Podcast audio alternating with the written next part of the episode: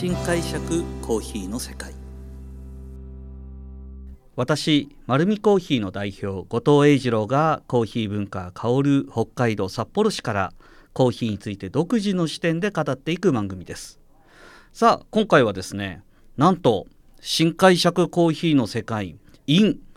大北海道展という形でですね今大阪に来ております。で大阪のですね阿部のハルカス近鉄本店で9階オープンスタジオでですね公開収録という形をさせていただいております。もう本当ですね会場内は熱気にあふれてまして北海道の海の幸から美味しい牛関係ですかねお肉もあればそして牛乳もたくさんあるような感じになっております。そして今回はですね、あのー、我々もコーヒーとそして北海道の名物、まあ、名物というか圧倒的に美味しいもの牛乳を皆さん思い浮かべるかと思うんですが、えー、コーヒー牛乳というのをえー、今札幌ではですねあのたくさんのコーヒー屋さんと地元の農家さんで協業して新しい名物を作ろうというような形で札幌コーヒー牛乳を、えー、積極的にいろんなお店で提供させていただいてます。この札幌コーヒー牛乳はですねあのすごく縛りが多いわけではなくて地域のコーヒー屋さんそのコーヒー屋さんも1店舗1店舗こだわりがあるので焙煎の仕方もそしてコーヒー豆の種類も違うんですがエスプレッソでもカフェオレでもどちらでもよくてあのドリップ式でもエスプレッソでもどっちでも作れるカフェオレでもカフェラテでも札幌コーヒー牛乳として出そうと。そして牛乳のチョイスもですね農家さんから直接オーガニックで取るお店もあれば、えー、そうですね牛の種類までこだわるところもあります。なので今札幌市内でですねこの札幌コーヒー牛乳っていうのを作っているお店が約20店舗を超えて30店舗近くにもなってますのでぜひ札幌にいらっしゃる際にはですねあの夜は美味しい海鮮とかビールとかありますのであの昼間は喫茶店を回りながらあの札幌のコーヒー牛乳を楽しんでいただきたいなというふうに思っております。さてまあここの公開収録ですがここの PR ばかりしててもしょうがない。ないので今回はですね実は先週私、えー、コーヒーの生産地にまた行ってきました。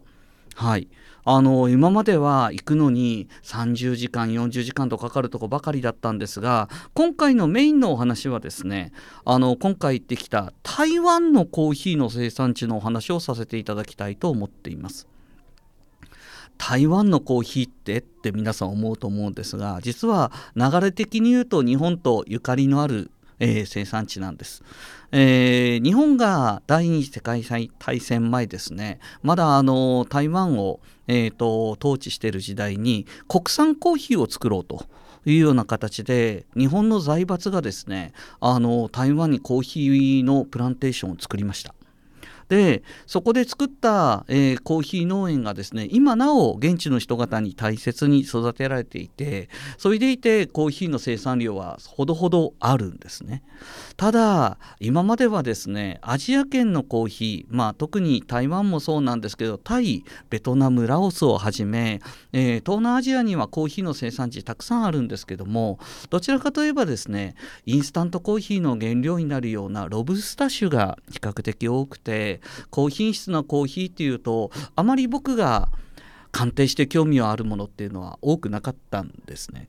なんですが実は昨年の10月11月に台湾では初めて味のコンテストが、えー、行われるための準備の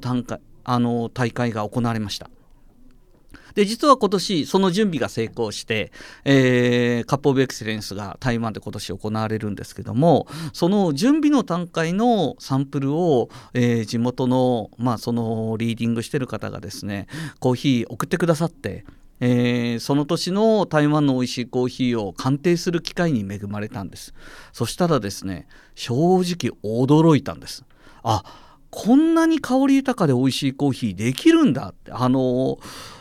もうその僕自身が思っていた台湾ではこのぐらいまでのコーヒーしかできないだろうなっていう勝手に自分の中で決めていた尺度を大幅に超えるほどいいコーヒーがあったんですね。もうこれをですね鑑定してからこれはいかないと。ダメだと台湾で一体今何が起きてるんだと。そして素晴らしいコーヒーっていうのはどんな手のワールでできてるんだというのを見に行きたくて今回実は先週ですね、えー、5日間かけてえー、台湾の生産地に行ってきました。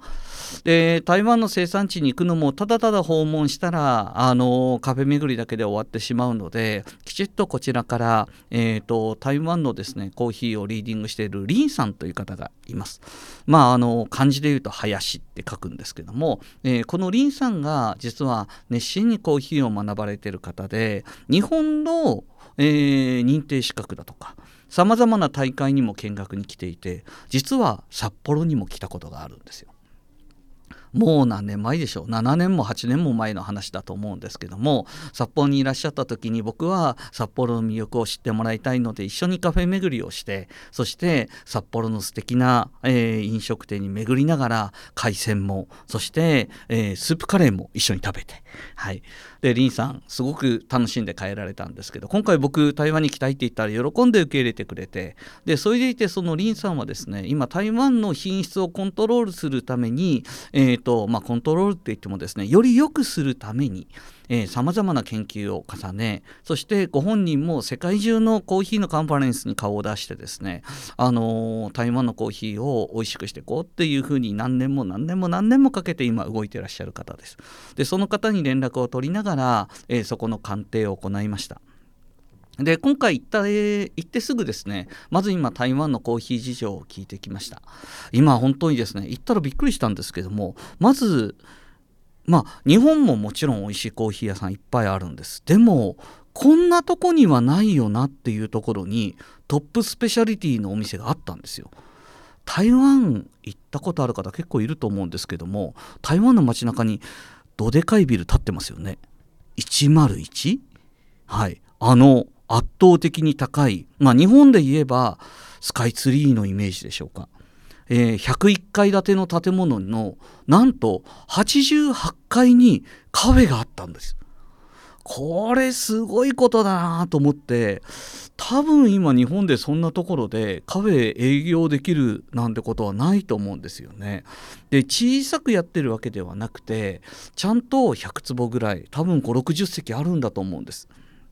どうやってやってるんだろう。これから札幌にもたくさんの高層ビルが建ちます。ただやっぱり僕たちカフェにとってみるとすごいいいロケーションの場所っていうのは当たり前に家賃が高くてなかなか出れるもんじゃないなと思ったんですけどもそこ行ってびっくりしたんですね。88階。もう横にその景色を遮るビルなんていうのはないのでもう本当に台湾の街を台北をですね一望できるんですよ。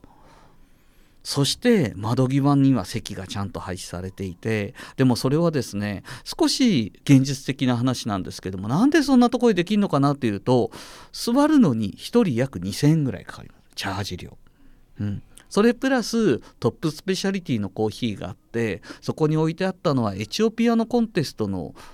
3位のコーヒーかな、えー、オークション価格で言ったらものすごい高いことを僕知ってるので 50g 1万3500円ぐらいだったかな。うん、すごい高いですね。はい、でさらにそのコーヒーを店内でも提供しているので1杯1500円2000円なんていうコーヒーが当たり前さらに本当にこだわりのスイーツからコーヒーカクテルまで置いてあっていやこれは来る価値あるなというところがありました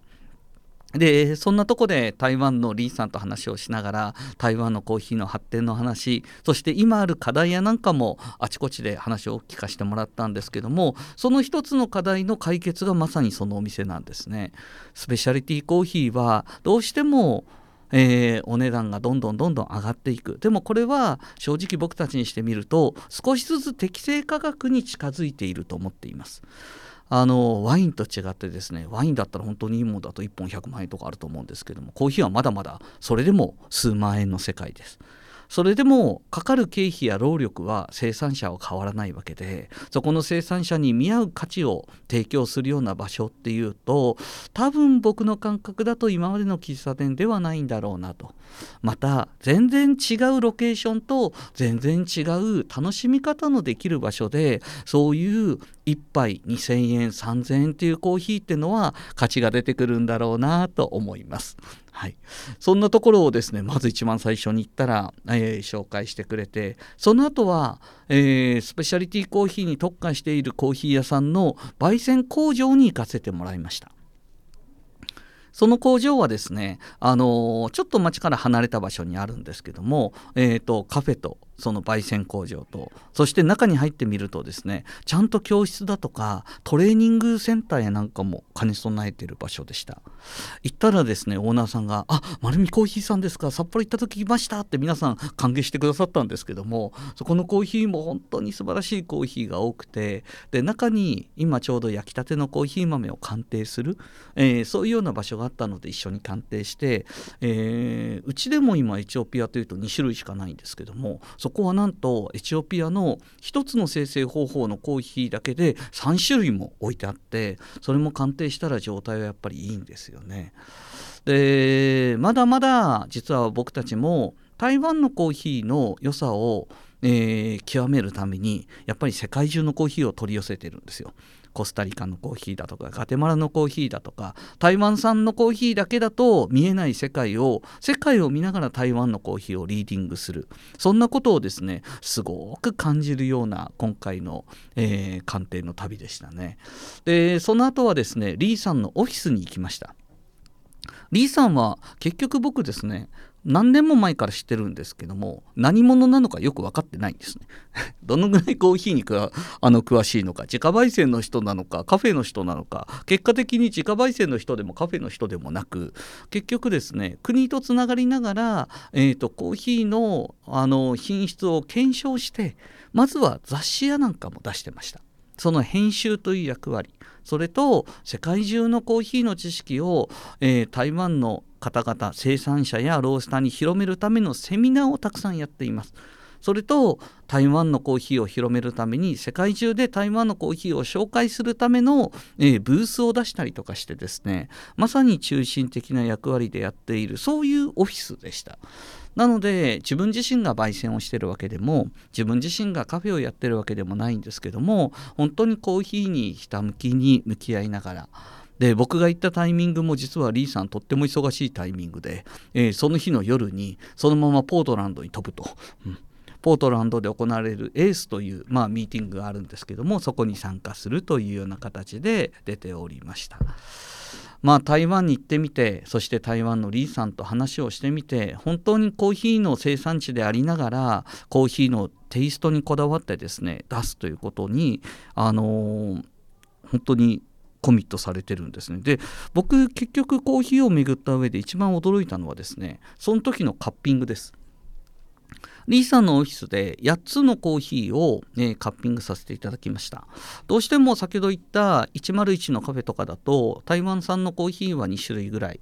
で今注目されてるのはアリチャという地域の、ね、台湾産のコーヒーなんですけどもどのコーヒー屋さん巡ってもそのコーヒーは多かったんですがリーさんのとこに行くとですねもっと広いエリアのそして品種のしっかりと明確に分かれたものが8種類出されました。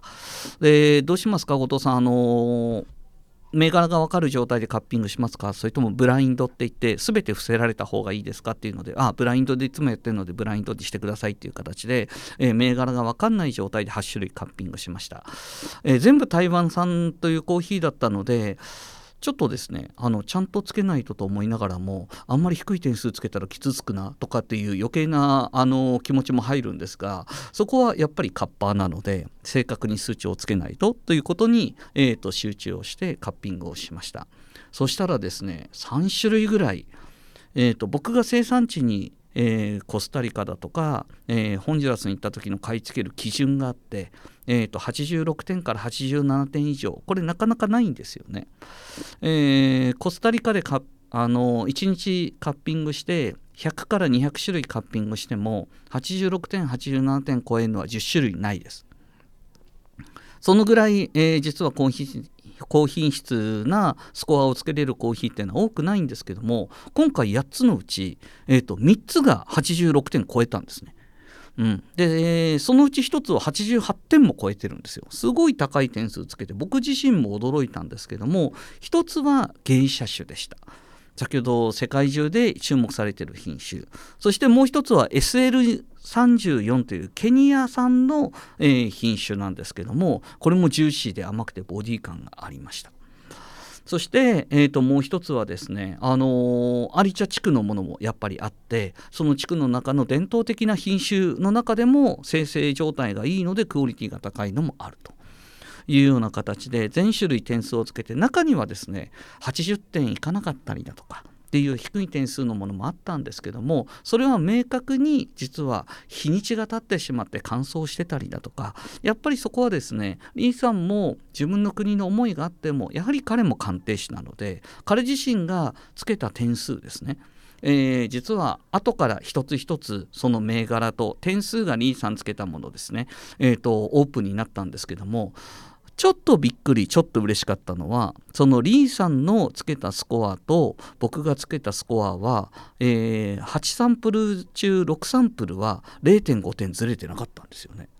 これはリーさんも驚いてました。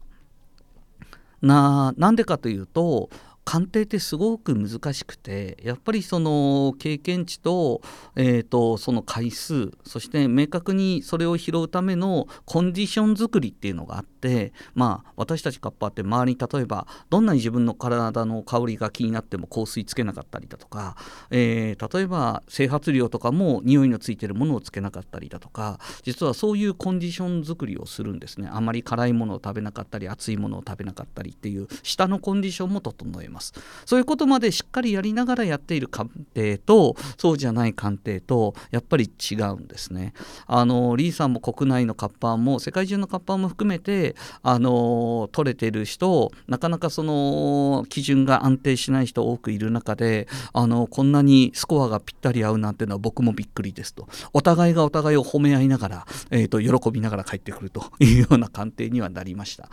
ただ本当にですねあの台湾のコーヒーヒーが今後間違いなく、えーと、一番日本に近い生産地としてそして素晴らしいコーヒーがあるという場所になるんだなっていうのは感じ取って帰ってきた次第になっております。あとはですねもう後半リーさんあっという間に1日ちょっとぐらいでポートランド行ってしまったので、えー、台湾観光をしながら台湾のカフェ巡りをしてきました。でそこはですねやっぱり一つ一つのお店がやっぱりこだわりのあるお店ででまああのスペシャリティコーヒーを目指して浅入りをしてるけれど、まあ、飲んでみるとまだちょっとドライが出てたりあの品質の劣化が感じられるお店もありましたけど多くのお店で香り豊かでそして何よりも雰囲気のいいお店が多かったですね。おしゃれなお店も多くバリスタも生き生きとラテアートもどこも上手だったな。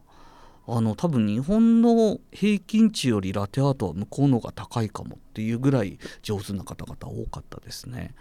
という形でですね今回ただ唯一残念だったのが、えーと、その有茶という生産地に行けなかったんです。で僕はやっぱり日本で最も近い生産地である有茶をできれば今年度中に、えーと、見に行って、えー、台湾のコーヒーチェリーと台湾のコーヒーの木とそして台湾で生成されているその現場をぜひ見に行きたいと思います。そのうちですねこのポッドキャストでもその台湾編第2編をお送りできればと思っております。さあそんな中ですね、えーと、このポッドキャストではですね、あのー、このアベノハルカスでは今、えー、まだまだ多くの方がいらっしゃいます。実は先ほどまで、えーと、このポッドキャストでは伝えることのできなかったニューウェーブドリップという抽出方法をやっぱりリアルで見てもらうための実演会をやっておりました。えー、このポッドキャストでも素晴らしい抽出方法ですよっていう形でニューウェーブドリップですねご紹介させていただいてるんですけども、まあ、ここでもさせていただいたのはその引き目の細かな違い中引きに対してどのぐらい細かいのかっていうサンプルを見ていただいてそして抽出の時のポイントどのぐらい勢いよくどんな場所にお湯を注いでそして最終的に、えーとどのぐらいのスピードを抽出されるのかそしてこんな勢いよく注ぐ入れ方がまあ再利のコーヒーでも苦味のコーヒーでもどのぐらいの濃度で出てくるのかそれを体験してもらうためにですね今日はこのアベノハルカスに来てその実演をさせていただきましたまあそのうちですねあのー、多くのリスナーさんからご要望もあるようなので東京だとか、えー、仙台だとかいろんな場所で、えー、ニューウェーブドリップの実演はやってみたいなとは思ってますのでもしそんな機会に恵まれたらまたポッドキャストで今度東京行きますよとか仙台行きますよというお話をさせていただきたいと思います。